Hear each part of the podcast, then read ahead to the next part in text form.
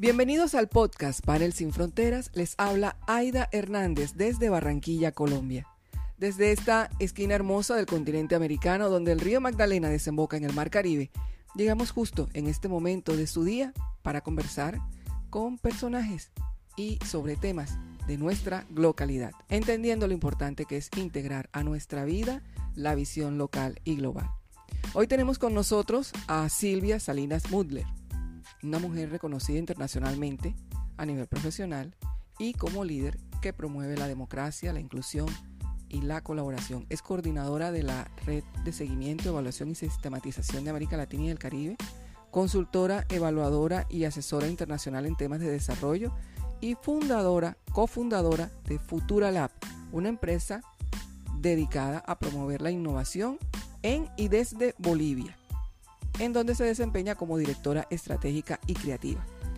Pero, ¿cómo se describe esta boliviana cuya frase inspiradora es, no se equivoca el pájaro que ensayando su primer vuelo se cae, se equivoca aquel que por temor a caerse renuncia a volar permaneciendo en el nido? Bienvenida Silvia.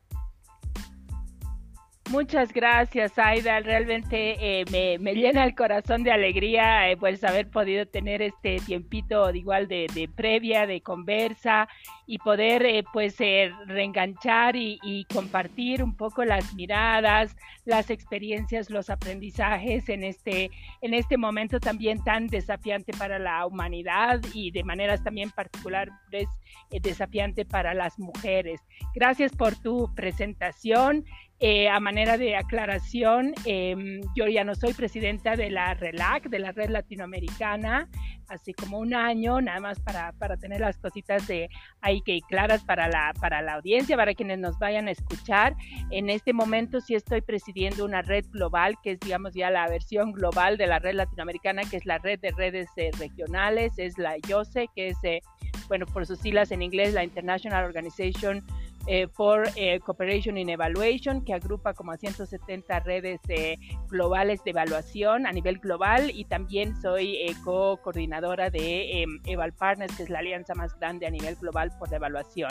Solo para aclararles, me ha encantado, de verdad que me ha me ha erizado la, la, piel escuchar que haya recuperado esa frase que a mí también me, impactó muchísimo. Recuerdo además cuando la leí em, en, un, en un taller y pues sí, me encanta y me encanta también que em, pues me hayas eh, identificado, pensado alguien que soy casi una una apasionada por el cambio. Entonces, eh, pues que no siempre es fácil, pero sí creo que eh, si miramos, incluso siendo antropóloga, que ese ha sido uno de nuestros, de mis desafíos o mis incluso dilemas, cómo abordar el cambio, ¿no? Yo soy una persona que, eh, pues creo que las personas tenemos, es, es realmente humano el, cambio, eh, no solamente por la necesidad de adaptación como lo hemos vivido, sino por, la, por esta, estas búsquedas permanentes, esta, este derecho a reinventarnos, a repensarnos. Yo he hecho muchísimos cambios en mi vida, sobre todo profesionales, en mis rumbos. Hace cuatro años me aventuré a, a pues abrir, abrir una, una, empresa, como has comentado, una empresa dedicada a la, a la innovación. La verdad, eh, solamente tenía como la intuición y me encantaba todo lo nuevo, todo lo transgresor, todo lo que desafíe el orden establecido en el sentido de sí porque sí, ¿no? No es que eh, también me gusta mucho la historia y en realidad creo siempre que el futuro se construye tejiendo un puente entre la historia, nuestra historia personal, la historia de los pueblos, la historia del mundo, los recuerdos que alimentan esa historia y las visiones de futuro, ¿no? Entonces, volviendo a la, a la RELA, que fue una parte muy importante de, de mi vida y de aprendizaje y de crecimiento en el campo de evaluación, que es uno de los campos que he desarrollado bastante en los últimos 10 años, eh, teníamos como una, una, frase que decía, puedes construir el, futuro a partir del pasado, ¿no? O sea, recuperando el pasado. Así que pues encantada de estar aquí, de que de, creo que estas son oportunidades ante todo también para una recordar, reflexionar y pues estas conversaciones que nos hacen tanto bien al, al alma y nos ayudan también a seguir a pesar de las, de las múltiples distancias que hoy nos separan. Silvia, eh, para una mujer que ha tenido el privilegio, hay muchas mujeres que hemos tenido el privilegio de vivir en dos siglos, no de dos siglos, no somos de dos siglos, sino hemos vivido en dos siglos, que es antropóloga además. Eh, ¿Qué significado tienen esas palabras cambio e innovación?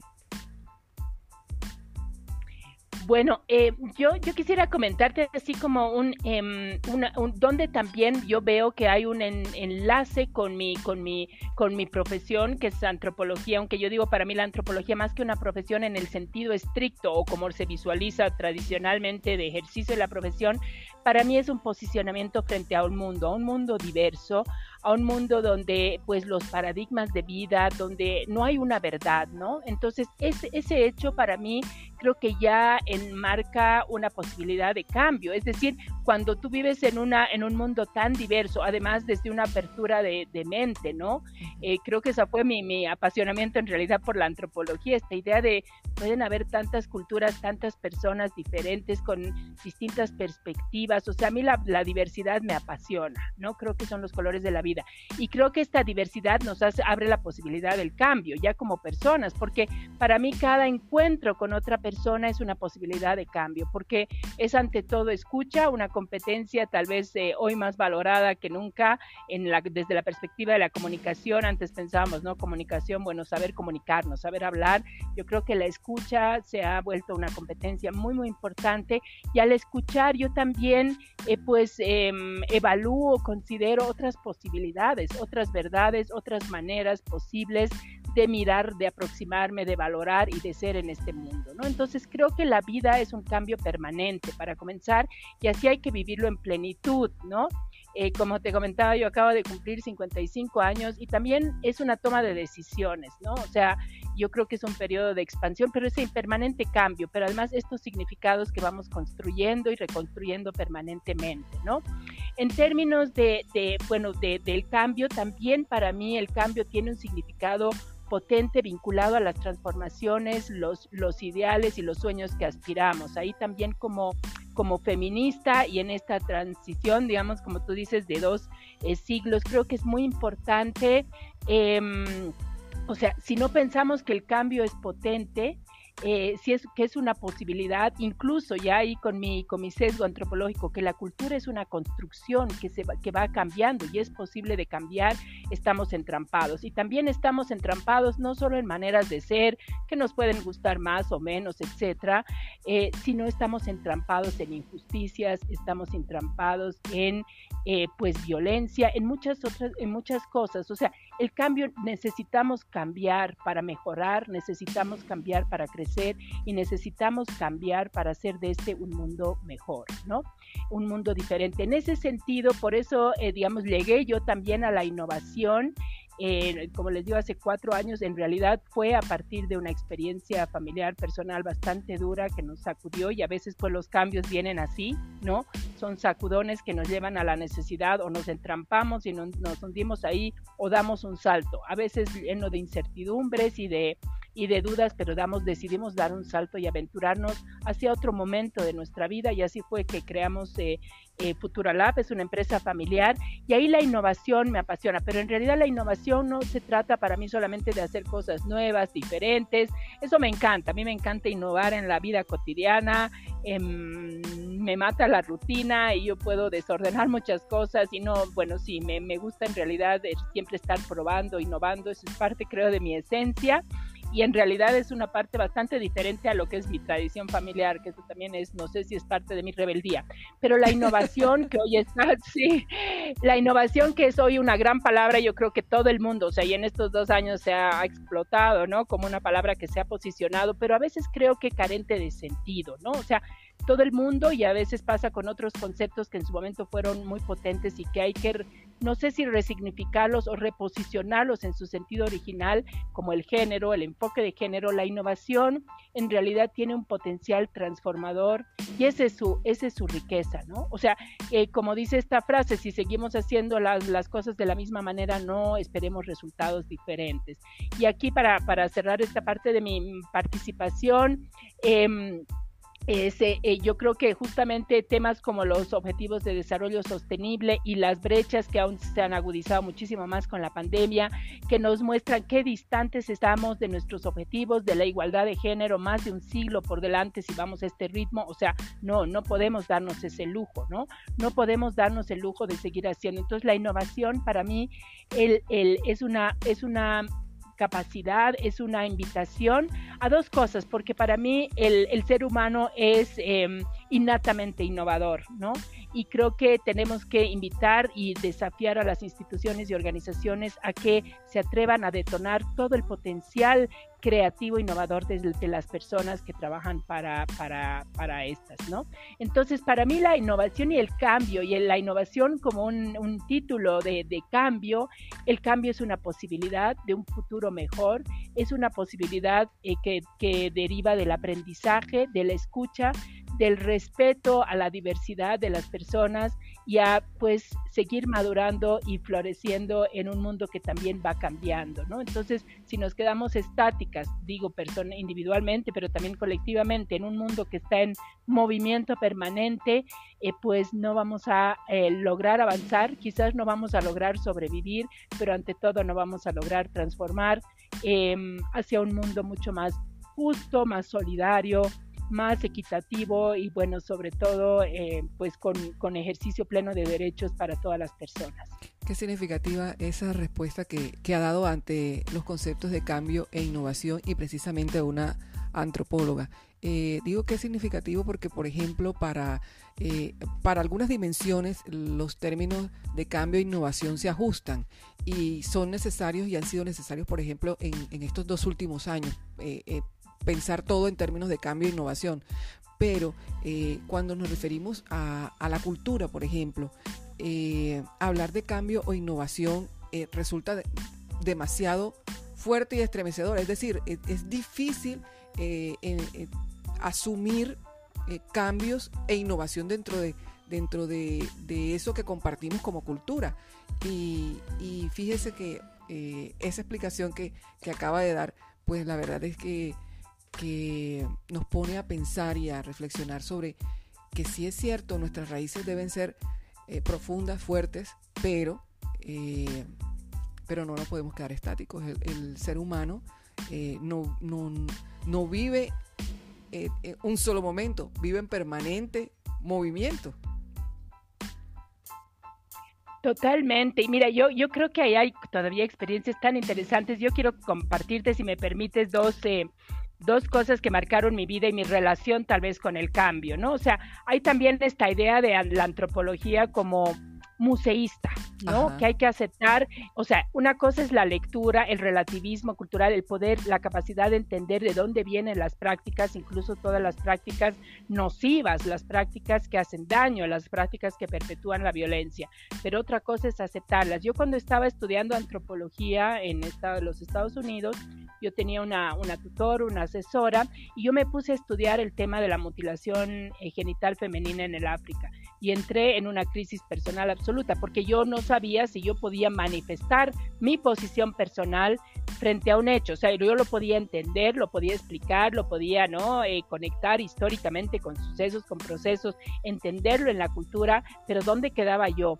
Me generó así, de verdad, unos dilemas éticos, una crisis personal, pero ahí fue muy interesante porque la, la tutora, em, y a la cual le tengo un gran cariño y aprecio todavía, y mantenemos contacto, Lynn Morgan, ella eh, me dijo que sí era absolutamente legítimo que yo tuviese mi, mi posición en la vida frente a la cultura y a las culturas, ¿no? Y ese es un tema que me ha liberado muchísimo, o sea, me ha me ha ayudado a fluir y a considerarme que sí puedo ser una buena profesional, una antropóloga y bueno, en los, en los otros eh, ámbitos, digamos, profesionales más especializados como la evaluación, etcétera, que, he ido desarrollando, aprendiendo también en el camino. Eh, y que no necesito ser, o sea que la neutralidad también es una ficción, es una verdad, ¿no?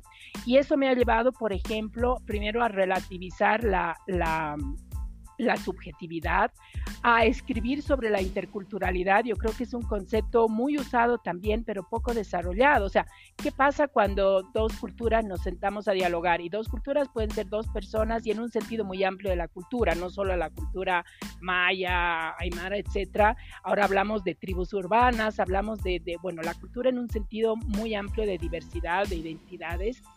Y ahí qué pasa, o sea, si, si nos estancamos en que cada uno va a defender de alguna manera lo que es y cómo es, no hay una posibilidad de crecimiento, ¿no? Entonces, para mí la, la, interculturalidad, y eso fue una cosa que me ha gustado mucho trabajar, pero no está, está confundida con el respeto, entre comillas, cultural o el, el, relativismo, bueno, el respeto sobre todo, la sensibilidad cultural.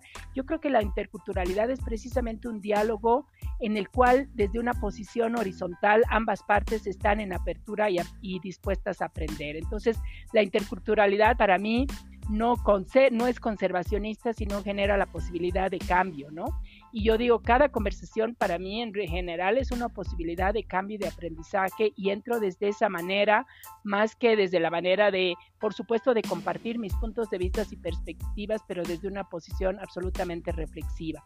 Y en esto de los cambios culturales también hemos estado trabajando aquí con una amiga eh, compartida, Fabiola Mariles, el tema de competencias, ¿no? O sea, y del tema de normas sociales y culturales. O sea, al final, estos cambios que queremos, las transformaciones profundas que estamos buscando, que soñamos, a las cuales nos comprometemos cada día que amanecemos, aportar, a veces nos va bien, a veces no tan bien, pero siempre estamos con ese, con ese compromiso y ese sueño eh, implican cambios en la cultura. O sea, es imposible, por eso creo que también es interesante abrir diálogos como, o sea, es imposible decir yo quiero un mundo con igualdad de género, pero no quiero cambiar la cultura. Y voy a hacerlo en respeto cultural. Ok, me parece bien, pero respeto es otra palabra que, se, que dice todo y nada. Respeto cultural, ok, pero en tanto no se vulneren los derechos de otras personas. O sea, entonces yo creo que hay que empezar a tener eh, también debates, y eh, reflexiones un poco más agudas, ¿no? O sea, es, es importante revalorizar nuestras culturas, somos países del sur, tenemos esa intensidad, también vivimos eh, procesos todavía de colonialismo interno, nuestras mentes están, son colonizadas, yo reflexiono y he trabajado mucho el tema del colonialismo, pero también tengo que reconocer que, o sea, los cambios que yo aspiro implican cambios en estas culturas que también eh, pues están buscando sus reivindicaciones y todo, pero a veces no, no quieren cambiar, ¿no? Entonces, son escenarios complejos, como dice Edgar Morán, vivimos en una época de complejidad, de mucha complejidad, pero son absolutamente apasionantes. Para mí lo que es eh, innegable es el cambio, ¿no? Y algo, una cosa mucho más eh, pequeña, pero así de, la, fortaleza, la, la digamos, del tema de la, la cultura. Mira, yo justo estuve de viaje y estaba buscando un pequeño regalo para un bebé o una bebé que van a ser y yo no sé, ni los papás saben, la mamá y el papá, si va a ser eh, niña o niño, ¿no? Y yo me he pasado todos los, los, los, espacios, o sea, un montón de tiendas buscando algo que sea genérico. Yo quería traer algo de ropita, porque bueno, es una pareja muy joven y bueno, mi idea fue esa inicialmente. Pues no, o sea, realmente la ropa de incluso de bebecitos de 0 a 3 meses está absolutamente diferenciada para niñas y para niños. Y eso es interesante, o sea, tú piensas, yo estaba en los Estados Unidos, un país supuestamente, bueno, en, en algunas medidas súper avanzado, libre, o sea, feminista, etcétera, pero tú, yo, yo al final terminé comprando un peluche, porque era lo más neutral, podía conseguir un osito, ¿no? De lo más tradicional, de lo que regalaba, siempre cae bien, pero eh, me, me, recién tomé conciencia de ese tema porque obviamente mis hijos ya son grandes, etcétera, pero es interesante, imagínate, o sea, tú eh, tienes, o sea, cuando, cómo marcan los sesgos, los colores, las imágenes, los personajes, etcétera, el tema de género ya desde los cero, ¿no? meses. Entonces, esos son temas de cambio cultural, posiblemente más menos significativos. Por supuesto, hay otros que son como la violencia, la naturalización de la violencia es un tema cultural.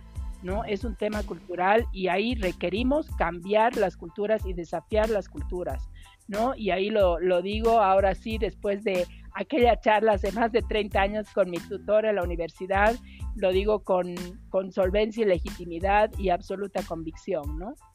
Sí, eh, ahora que, que, usted hablaba sobre la interculturalidad eh, y cómo, eh, cómo poner a, dialogar comunidades, se me vino la imagen a la cabeza de un matrimonio. En un matrimonio hay dos culturas y de, alguna manera tienen que llegar a ese punto neutro que permita el diálogo y que permita crecimiento entre las partes. O sea, esto es, no es un tema eh, tan, eh, tan arriba, tan fuera de nuestro día a día. Eh, por el contrario, lo tenemos cerca, lo tenemos aquí en, nuestro día a día. Y, y, eso es algo con lo que batallamos, con lo que luchamos y el mejor escenario para aprender y para dejar un mensaje y una enseñanza a los que vienen. A mí me gusta hacer una pregunta, eh, Silvia, ya se lo he hecho a, dos eh, especialistas que han pasado por, por nuestras entrevistas, y es si Silvia estuviera frente a sí misma de 15 años de edad, ¿qué le diría sobre toda esta lucha que, ha... Eh, que ha tenido durante su vida, eh, enfocada en, los temas de desigualdad, eh, de derechos, de justicia, eh, y en particular en el tema de mujeres y, de, jóvenes, porque yo la conocí a usted y me marcó muchísimo por una frase, un estudio que hizo una frase dentro de un estudio que hizo sobre la diferencia que se hacía en las competencias sobre los juegos infantiles. Entonces, ¿qué le diría Silvia a esa jovencita de 15 años eh, sobre esta lucha que ha tenido toda su vida? Uy, creo que le diría un montón de cosas, me encanta la pregunta. Em, yo realmente creo que para mí el, periodo universitario fue un periodo como de, digo destape, pero no fue de la rebeldía como que al tiro puede venir de, asociada esa palabra, sino realmente de autodescubrimiento y de expansión de, límites, ¿no? ¿Y qué le diría a, Silvia de 15 años, que por supuesto creo que también habita en mí, todavía también tiene, vienen, tengo desafíos que devienen incluso desde entonces?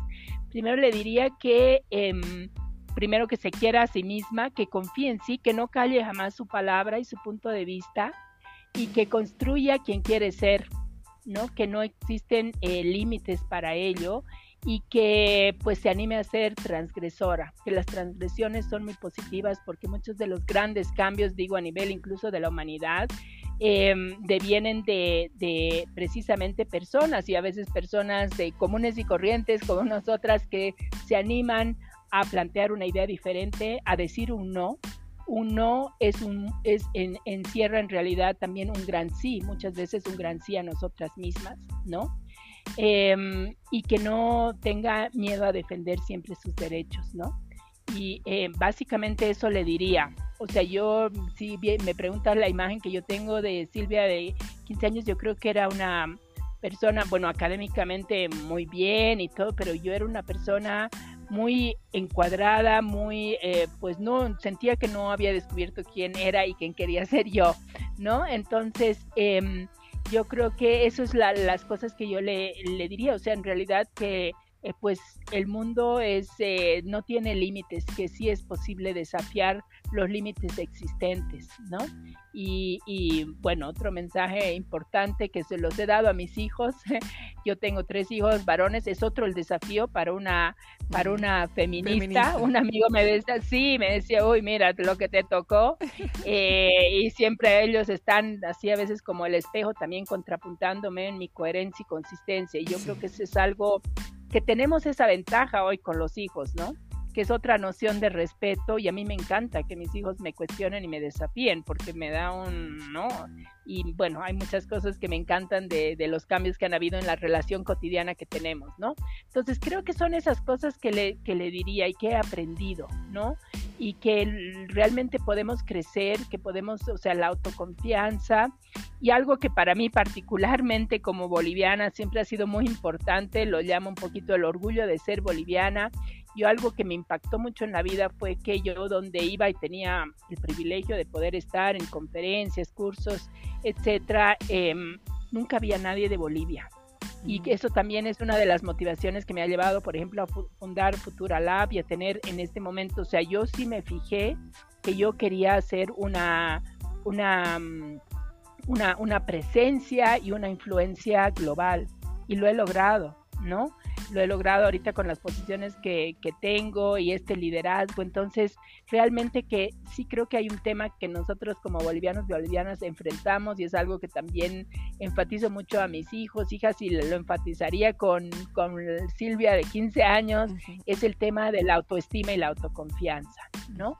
Entonces, eh, y el mundo no hay fórmulas. Aquí quiero también rescatar y eso viene con todo este también el lado del mensaje de bueno va ve no te comas el mundo porque lo necesitamos como no comérselo pero haz que crezca haz contribuye aporta da lo mejor de ti crece aprende.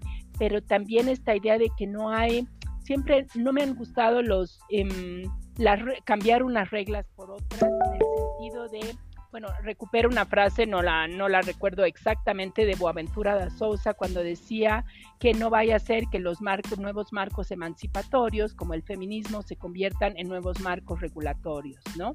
Es decir, em, a mí me ha encantado la maternidad, yo amo ser mamá, eh, no sé si voy a ser abuela, me encantaría ser abuela eh, y me encanta pues crear mi propia versión de eso, ¿no?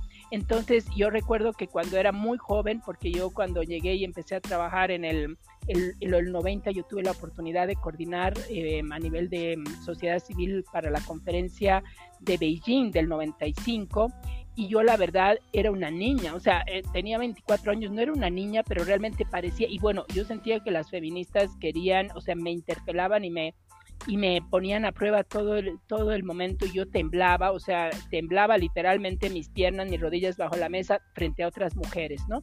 Entonces, eh, y ellas me decían que cómo yo podía pensar y querer, me, gustaría, me gustaba la maternidad y cómo que yo quería ser madre. Entonces, siempre me he revelado en la idea de, pues si se trata de cambiar un modelo por otro, unas reglas, unas unos límites por otros, no es tan interesante. Yo creo que hay que crear, eh, animarse a crear y recrear cuantas veces sea posible y necesario una versión propia de una misma. Qué bien. Qué linda esa frase, Silvia.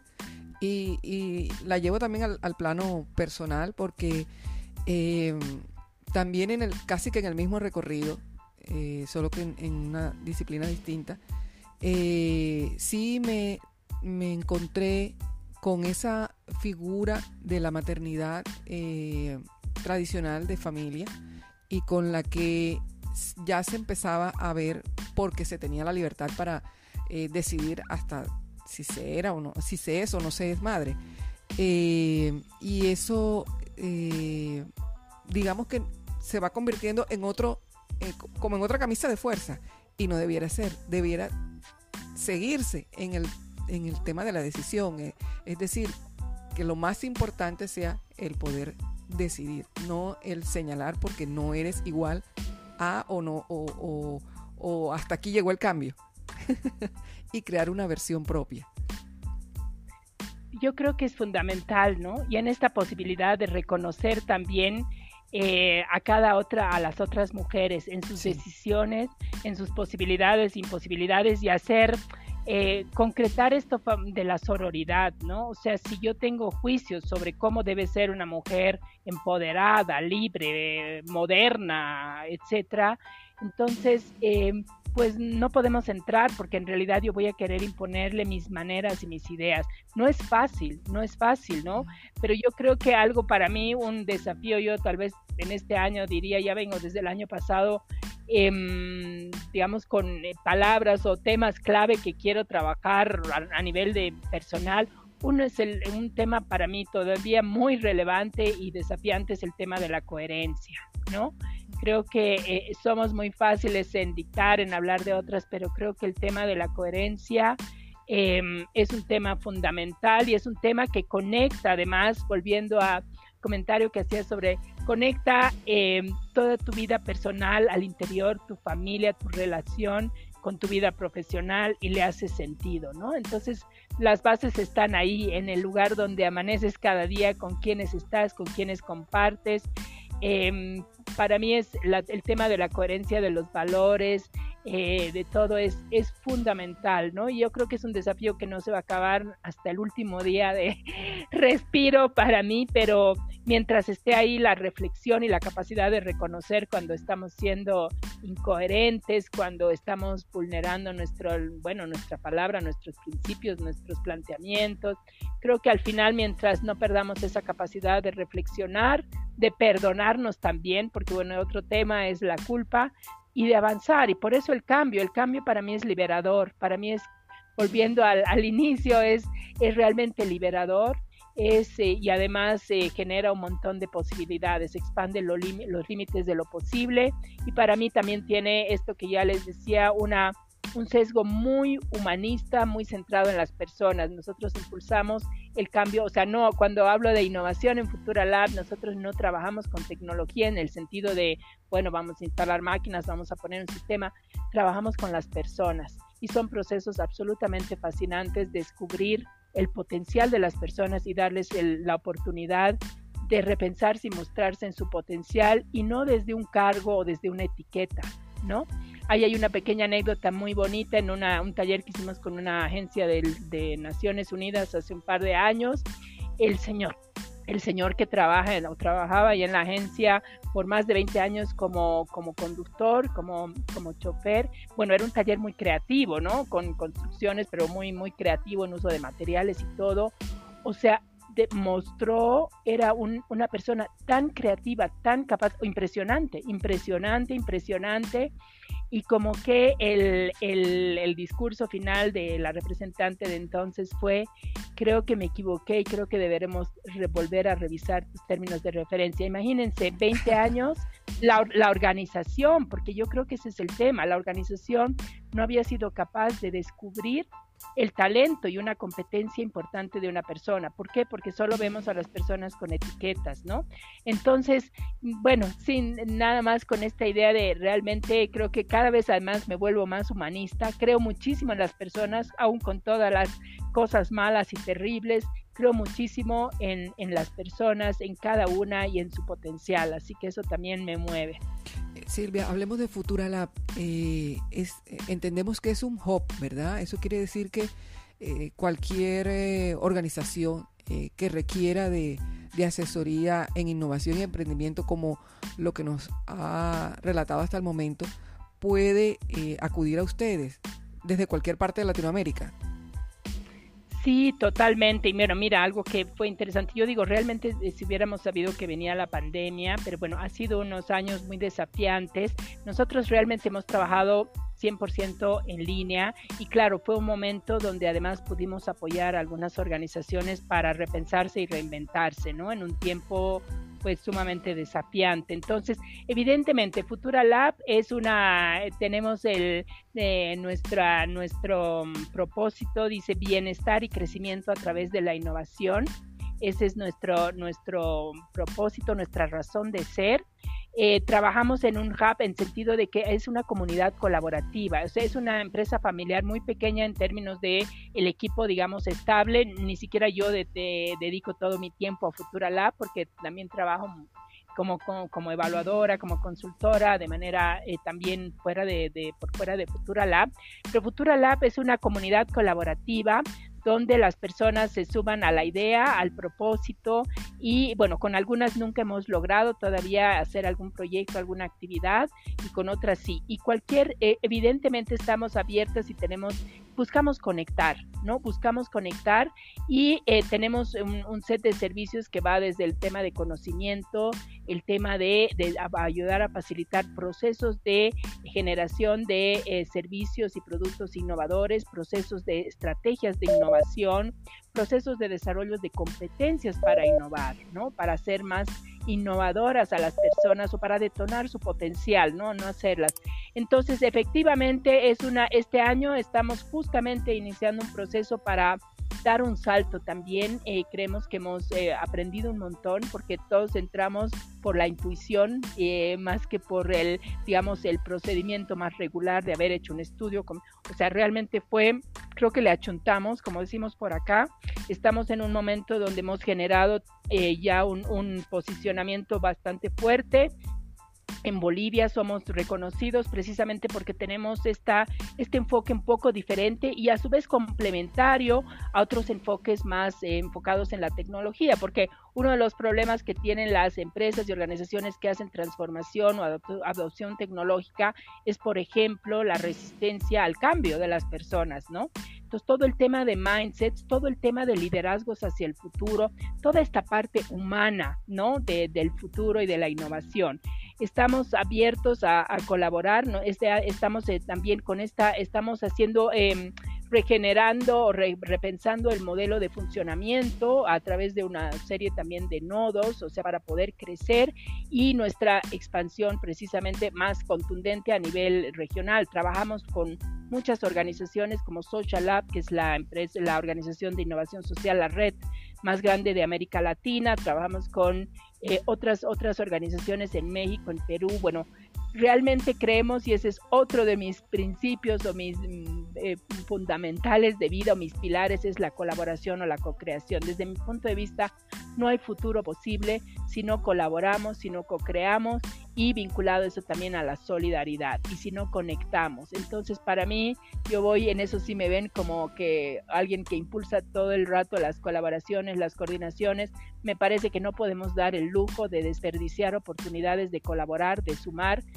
La competencia para mí es una idea del pasado Em, creo que la apertura y que si alguien nos copia, pues damos un paso más y hacemos algo mejor y así vamos creciendo todos. O sea, creo que es un periodo de apertura, de colaboración, de pensar bien, de pensar en positivo y de construir juntos un futuro que se ve gravemente amenazado, pero esa es la apuesta de, Futura Lab. O sea, creemos que si no innovamos, si no cambiamos, pues eh, en todos los sentidos, en el sentido organizacional, en el sentido de detonar el potencial de las personas que pueden construir este futuro más eh, promisorio para las empresas, para las organizaciones y para el mundo, y el tema de la innovación social. Tenemos serios problemas todavía en el ámbito social que requieren de todo este potencial, ¿no? Entonces, eh, eh, esa es un poco la, la, la, idea de Futura Lab.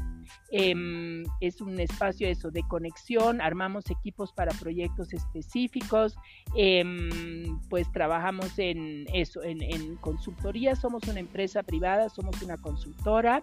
Eh, nos unimos a fundaciones, trabajamos con ONGs que también han visto el tema, el desafío de repensarse y recrearse en un momento clave, por lo menos en Bolivia es un tema importante, el tema de las ONGs y cómo se ven hacia el futuro.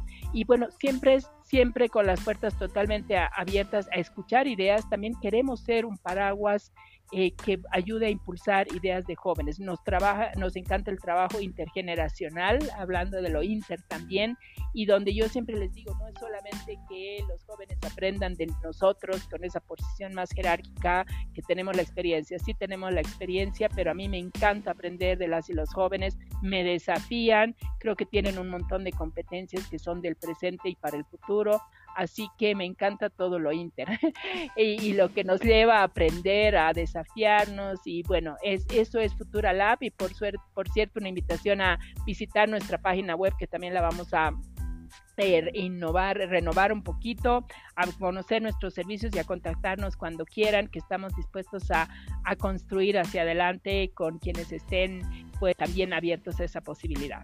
Bueno, gracias a, a la trayectoria de Silvia Salinas Mutler consultora internacional y co-creadora de Futuralab, hace poco en un evento que destaca a las grandes mujeres emprendedoras y empresarias bolivianas eh, por su impacto en la sociedad, Mujeres al Frente, Silvia recibió reconocimiento en la categoría Mujer Pro Igualdad de Género por impulsar los sueños de otras mujeres y de las niñas en un escenario de paz, igualdad y sostenibilidad. Silvia, ¿cuál es su mayor satisfacción con este reconocimiento que le acaban de hacer a las mujeres y en especial a usted en su país? Ay, bueno, para mí fue una gran sorpresa y emoción em, que me hayan pensado y que me, me, vean así. O sea, para mí es un gran honor realmente y una gran responsabilidad, eso sobre todo, ¿no? Eh, yo, como les dije, hace cuatro años incursioné en el ámbito privado. Yo era una consultora, antropóloga y sigo siéndola, pero me, me, pues, me empecé a ser una empresaria. y empecé a trabajar con las mujeres empresarias. Yo era como la rara, ¿no? El bicho raro, pero a su vez eso también nos muestra que desde otros lugares podemos mover el status quo, generar otras posibilidades. Entonces, yo soy fundadora de la, eh, de la Cámara de Mujeres Empresarias y Emprendedoras de Bolivia, filial La Paz, y estamos, eh, pues desde ahí he venido trabajando y estamos trabajando una perspectiva, una posición muy interesante sobre el tema de igualdad en las empresas, ¿no? Yo creo que ahí hay un salto importante de paradigma también y el que me ha encantado esta apertura, algo que yo estoy promoviendo y algo que yo he aprendido, porque también... Eh, en los últimos años, porque bueno, dicen como Fabiola Marilas dice, no hay casualidades, sino causalidades. Me ha tocado evaluar varios proyectos de empoderamiento económico de las mujeres. Confieso ser un ámbito muy distante para mí, ni siquiera lo tenía particular interés, ¿no? Pero bueno, se dieron oportunidades y pues como me gustan los desafíos y lo nuevo, me aventuré, hice varias evaluaciones a nivel regional, a nivel de, bueno, en distintos países y a nivel, bueno, de proyectos muy grandes, sobre todo con ONU Mujeres, el empoderamiento económico aprendí un montón y ahí empecé a trabajar y conectar por esta mi, mi experiencia de, o sea, todo lo que es ser empresaria y ser innovadora y la importancia de la igualdad, no solamente, no solamente desde la visión plenamente legítima de eh, pues somos mujeres y tenemos que defender nuestros derechos, visibilizarnos y la posición, sino sobre el valor de la igualdad en las empresas. Hoy existen suficientes datos de estudios de, de las compañías más renombradas de consultoría, etcétera, que muestran que la igualdad no solo trae pues los derechos, ¿no? No solo es respetuosa y trae, sino que eso conlleva una serie de beneficios para las empresas. Entonces, yo creo que esa idea, creo que todavía hay un campo enorme para para desarrollar en esta idea donde dos paradigmas que tradicionalmente los vimos como antagónicos, los intereses privados de las empresas vinculadas pues a las utilidades, etcétera, y em, el, tema de los derechos de las mujeres y en general de las poblaciones en, en desventaja, la diversidad, porque creo que también algo que aprendí mucho y estoy es que eh, pues las mujeres también somos muy diversas y también somos muy desiguales. Entonces creo que debemos expandir nuestras, nuestras visiones y abordar más el tema de diversidades y desigualdades en esas diversidades. Entonces, que eso trae beneficios a las empresas. Es decir, de alguna manera, como nos decía un, un aliado, una, persona, Alejandro Zilagui, una persona a la que le tengo muchísima admiración cuando las empresas se den cuenta que ser buenas vale la pena, ¿no? Entonces creo que es un momento así de un gran descubrimiento, tal vez no lo hemos dimensionado todavía, pero cuando vinculamos esta idea de que la igualdad, eso, en las empresas, pero en las organizaciones, en el Estado, tiene beneficios, es el único eh, garante de sostenibilidad hacia adelante y es un paso clave, ¿no? Hacia el futuro. Entonces, eh, a mí me parece que ese, ese, ese es eh, un tema que, al que yo he podido aportar, el que estamos desarrollando en la, cama, en la Camebol como un posicionamiento. Hay cámaras y cámaras, ¿no? Porque nuevamente son cámaras eh, de mujeres, mujeres que pueden ser y en toda su derecho y legitimidad también representar posiciones eh, conservadoras, tradicionales y en realidad estar buscando otras cosas. Nosotros desde la Camebol estamos trabajando en una visión eh, amplia, en una visión de sociedad donde las mujeres estemos no solo reclamando el derecho, la política para nuestras empresas, emprendimientos, sino también participando de todos los diálogos que hacen a las políticas económicas de desarrollo y a las políticas en general hacia el futuro. Creo que las mujeres tenemos que estar en la mesa donde se diseña, donde se piensa y donde se hacen los acuerdos hacia el futuro de manera un poco metafórica y general. Entonces, eh, pues para mí eso fue un gran reconocimiento eh, a, verme desde ese otro lugar, nuevamente haber eh, hecho un camino también como empresaria, eh, como emprendedora y en estos ámbitos, y bueno, a una trayectoria recreada múltiples veces, cuestionada con aprendimientos, con aciertos, con desaciertos, luces, sombras, pero siempre, como digo, desde el corazón, apostándole y comprometida con, con las mujeres y sobre todo las niñas. Yo realmente ese es otro tema que quiero profundizar y desarrollar y bueno, por, como nuevamente volviendo a las causalidades, creo que este año va a ser un año de, de, oportunidades para poder aprender y aportar más a cambiar las realidades de las niñas. Ahí se inicia, se inicia todo y creo que es fundamental, creo que tú tienes muchas lecciones y te sigo y con tu hija creo que son muy inspiradoras y creo que pues eh, por las niñas y por las mujeres a, ellas me debo, así que pues como digo, ha sido un gran honor, una sorpresa, algo muy bonito luego de un año pues eh, de unos años difíciles Em, y eh, también descubrir que otras mujeres que no son de, no habían sido y no eran de mi círculo, digamos, anterior o más tradicional, porque algo que me encanta es conocer nuevas personas y desafiarme en ese sentido a mujeres desde otros ámbitos, como me veían también. Eso me ha hecho sentir muy, muy honrada, pero sobre todo ahora con una responsabilidad y compromisos eh, incrementados. Bueno, quienes nos siguen hasta ahora en Panel Sin Fronteras, eh, se han podido dar cuenta de la personalidad de Silvia, que además hace honor a esas eh, palabras que, son su marca, cambio, innovación y, liderazgo. Eh, también quienes la siguen en redes sociales, además de, de ver sus frases motivadoras, muy inspiradoras también, refleja una mujer agradecida con la naturaleza, con las flores, con la familia, sus padres, su esposo, sus hijos, pero también con una relación muy especial con dos mascotas, Tika y Aika. no hay duda que, hay una relación especial con, estas mascotas en casa, en, especial con los perros. Eh, yo tengo preferencia por los perros más que por los gatos. Eh, sufren ellas cuando usted hace esos desplazamientos frecuentes o está muy atareada y eh, están acostumbradas. Háblanos de ellas. ¿Cuál es el valor de ellas en su vida dentro de este cuadro que hemos logrado hacer de Silvia como profesional? Qué y me encanta, me encanta hablar de Aika y Tika, digo mis nietas. Pues mira, así yo creo que haciendo una breve historia, hace cuando, o sea, yo había comentado brevemente que Futura Lab surge en un momento em, desafiante a nivel familiar, eh, a partir de un tsunami que vivimos. Em, y eh, me gusta usar la palabra desafío antes de problema o algo así, porque creo que con las palabras creamos también realidades y emociones con las cuales vemos ese momento, que fue un momento muy, muy duro, como varios que me han tocado vivir, a pesar de que posiblemente mi imagen sea de positiva y optimista hacia adelante, sí he tenido momentos muy, muy duros en estos años, pero bueno, siempre los veo como una oportunidad, ¿no?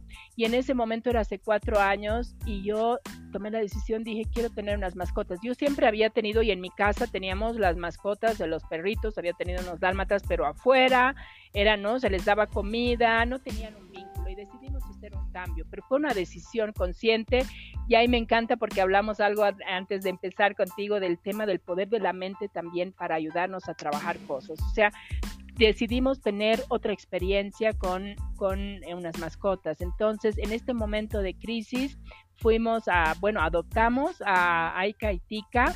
En realidad queríamos una, pero nos mandaron, nos dijeron, y esta es la hermanita. Vino la foto siguiente y pues las hermanitas tenían que quedarse y eran adorables las dos, así que bueno, cambiamos.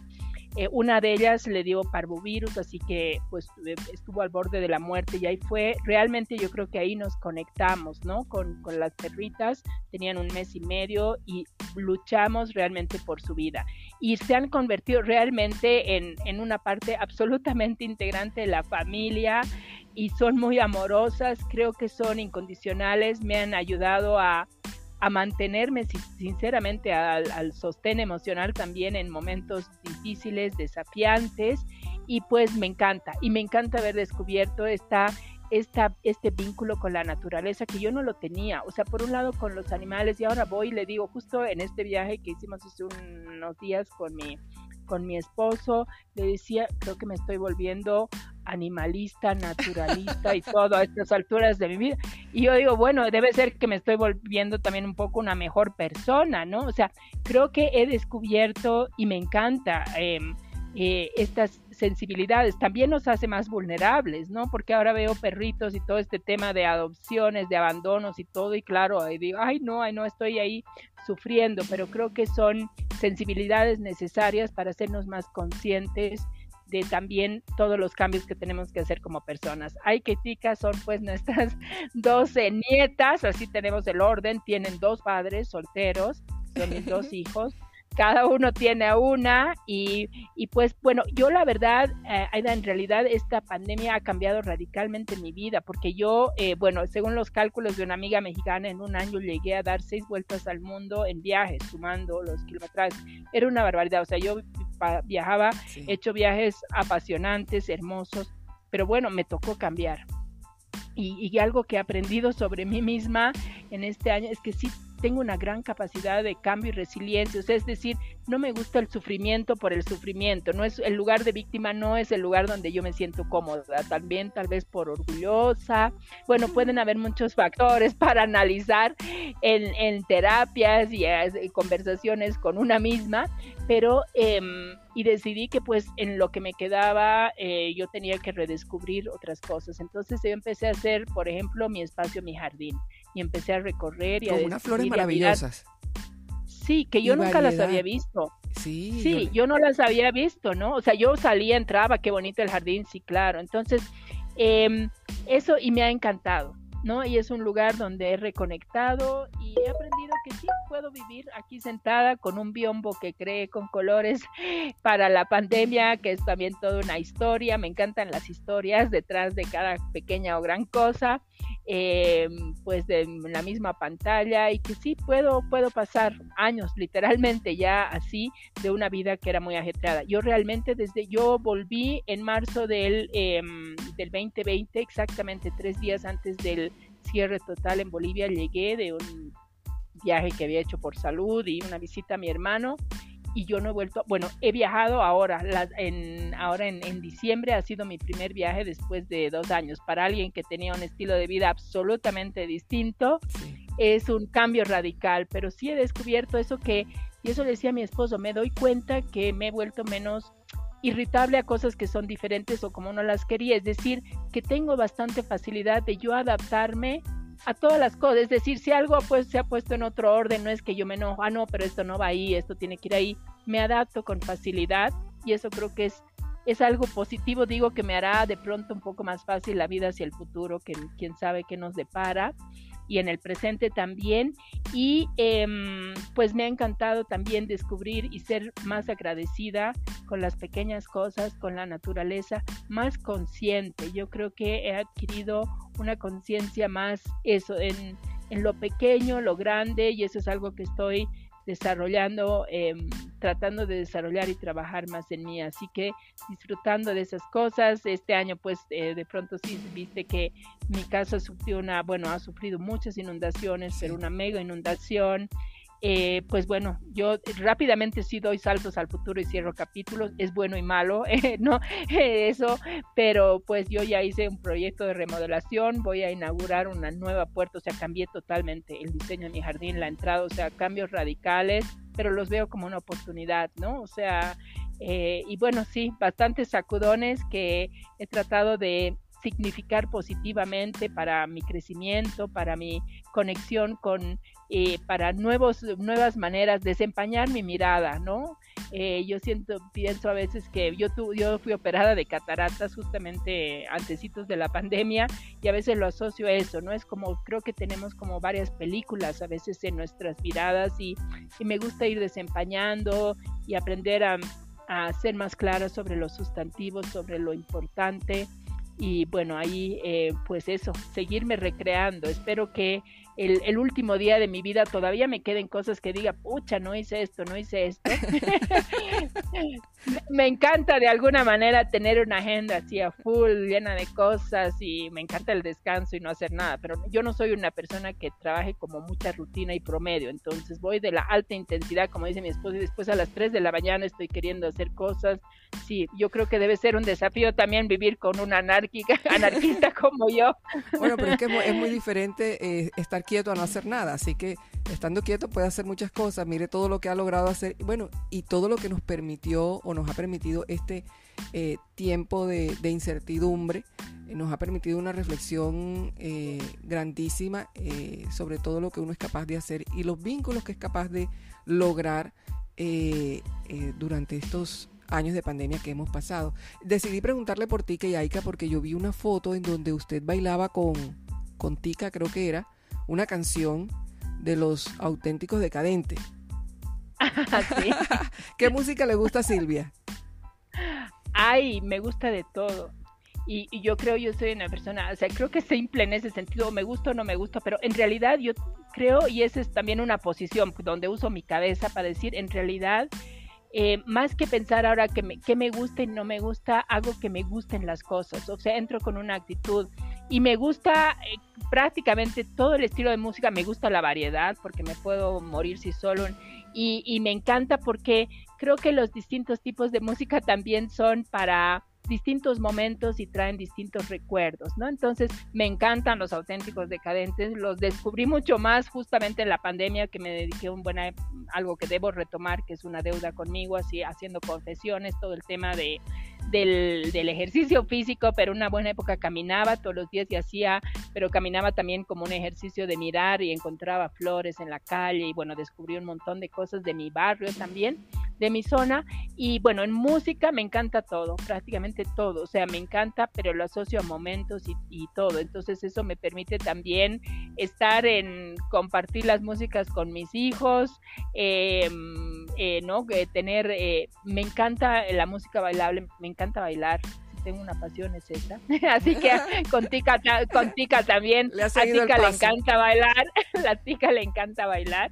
Y em, me encanta, me encanta bailar, me encanta, pero yo diría que me encanta el 99% de la música. Sí, de todos los tipos y me encanta que, las, que los momentos también tengan su, su música, ¿no? Su música asociada. Creo que hay momentos para todas las músicas, así que eh, pues me gusta también muchísimo descubrir música nueva, me encanta. Nosotros en, en los momentos críticos, y hablo por ejemplo de la inundación, así la consigna era, y ya nos reíamos porque como nos inundamos tres veces, bueno, en dos meses era como el protocolo. El protocolo empezaba porque bajábamos los parlantes para empezar a sacar el agua y les estoy hablando de medio metro en 500 metros cuadrados de metro, pero siempre el buen, buen ánimo. Entonces bajábamos los parlantes y música con mis hijos y a empezar a baldear a, todo, ¿no? y el protocolo terminaba después a las 3, 4, 5 de la mañana, donde compartíamos un café para cerrar. O sea, bueno, en los peores momentos aún ahí nos podíamos reír y decir, al final son cosas materiales, al final ¿no? O sea, ordenar las prioridades y también son formas, yo creo, de transmitir esos eh, mensajes que de pronto son vitales también para los hijos, ¿no? Hay cosas para mí que sí, que son innegociables, la solidaridad, el compartir, em, para mí son realmente innegociables y ahí sí soy bastante em, expectante y exigente con, con mis hijos. Lo demás, soy súper abierta, súper democrática, me encanta la juventud tan libre y cosas, pero en esto de los valores me encanta. Así que bueno, no me ha tocado desafiarme a ponerle eh, pues buena cara y buen ánimo y aprendizaje sobre todo a muchos momentos eso, desafiantes y ahí pues Tica y Aika han sido, la verdad, mi esposo dice que ya en una de las inundaciones yo no podía, no podíamos llegar a La Paz, estábamos en otra ciudad y ella y Aika estaban solas y nadie tenía la llave para entrar y yo mi única preocupación era cómo estaban ellas en medio de la inundación en mi casa. Entonces mi esposo dice realmente te has transformado. Sí, son una parte muy importante y me enseñan mucho y creo que tienen una incondicionalidad, algo muy especial. Todavía estoy aprendiendo sobre eso, sobre la naturaleza, el mundo animal, pero en mucha gratitud realmente por algo que Mm, puedo decir que algo que la pandemia, porque me ha cambiado el estilo de vida, me ha ordenado en muchas prioridades, me ha desafiado, me ha ayudado a valorar, a conocer muchísimo, muchísimo más. Así que también en gratitud, incluyendo a la, a la pandemia. Silvia Salines Mudler, consultora internacional, empresaria boliviana de la innovación, cofundadora y directora estratégica y creativa de Futura Lab Gracias por tu tiempo para Panel Sin Fronteras. Ha sido maravilloso compartir contigo, que nos hayas dejado entrar en tu historia, en tu hogar y, que hayas tenido este tiempo para nosotros. Tenemos la seguridad que lo mismo le ha pasado a los seguidores de nuestro podcast Panel Sin Fronteras. Gracias Silvia. Gracias a ti, gracias a todos quienes se han tomado un tiempo, un valioso tiempo para escucharme. Eh, la verdad me han dejado con, me he quedado con la mejor energía, siento mucha gratitud, mucha, mucha luz y mucha alegría de haber conversado. Gracias a ti, Aida querida. Creo que eh, sentarnos un pequeño tiempo para reflexionar sobre nosotros, para hablar sobre nosotros en una vorágine a veces de días sin límite y con produciendo y etcétera, etcétera, es un verdadero privilegio. La agradecida soy yo y sigamos conversando. Creo que la conversación es fundamental para seguir en, este mundo y haciendo aún mejor las cosas. Gracias por todo tu trabajo, todo tu aporte. Eres una mujer excepcional, toda mi admiración y cariño desde estas alturas de La Paz. A la audiencia le agradecemos también eh, haber invertido sus eh, minutos en el día, aunque creo que nos llevamos un poquito más del tiempo de lo normal, pero de verdad que ha valido la pena para escucharnos en Panel Sin Fronteras desde el Caribe colombiano. Los invitamos a seguir también nuestro blog panelsinfronteras.co y las cuentas de redes sociales Facebook e Instagram. Ahí estamos. Pueden seguirme en Twitter como arroba Aidamar. Les habló Aida Hernández en Panel Sin Fronteras desde Barranquilla, Colombia.